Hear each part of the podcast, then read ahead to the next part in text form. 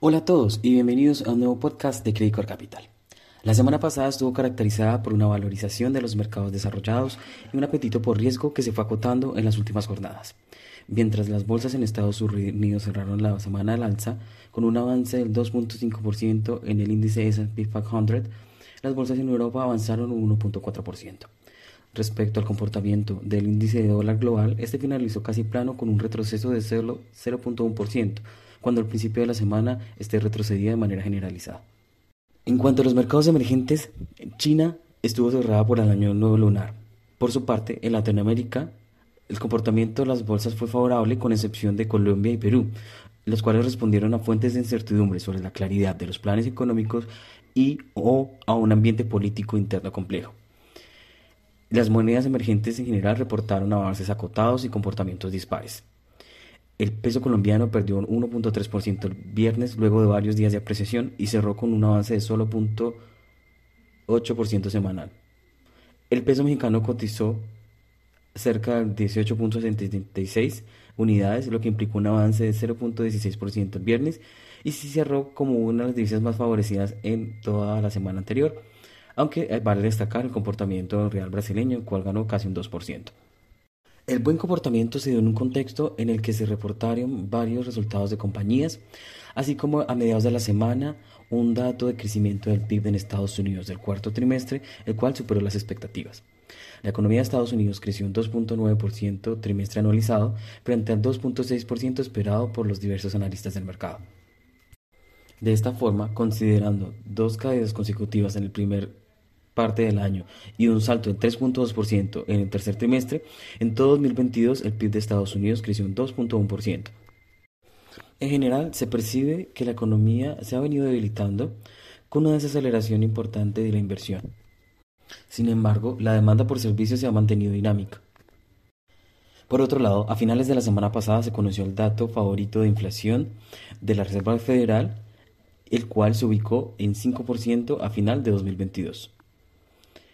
Este nivel implica una moderación frente al 5.5% previo y el menor incremento desde octubre de 2021.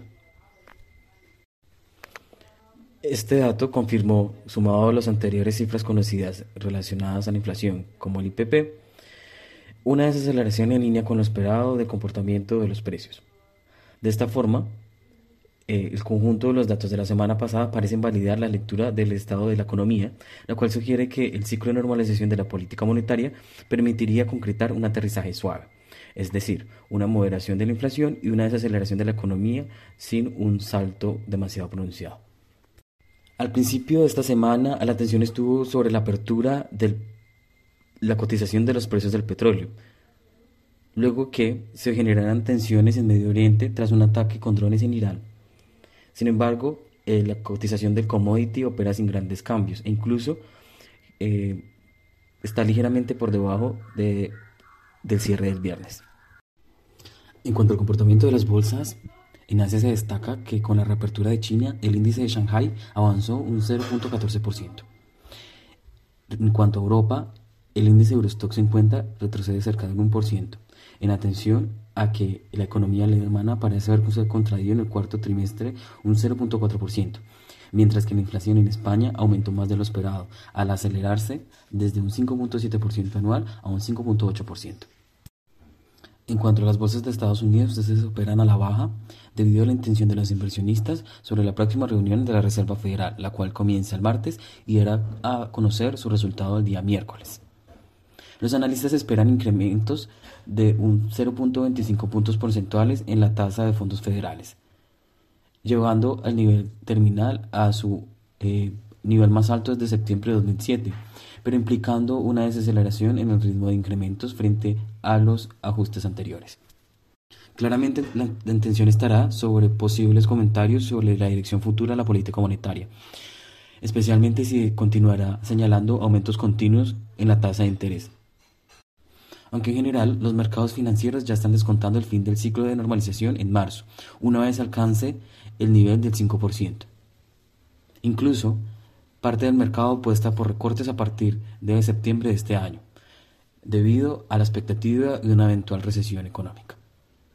Con todo, Los mercados esta semana van a estar atentos a los anuncios de los bancos centrales. Además de la Reserva Federal de Estados Unidos, el Banco Central Europeo y el Banco de Inglaterra tendrán reuniones de política esta semana. Se espera que el Banco Europeo y el Banco de Inglaterra eleven las tasas en medio punto porcentual hasta sus niveles más altos desde 2008. Según una encuesta de analistas de Bloomberg, el Banco Central Europeo llevaría a una tasa máxima del 3.25% su tasa de política monetaria este año.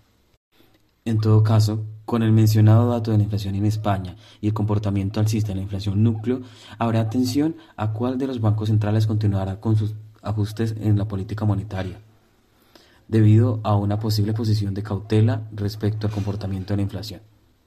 Estas diferencias entre las posturas de las autoridades monetarias determinarán en gran medida el comportamiento de los activos luego de esta semana.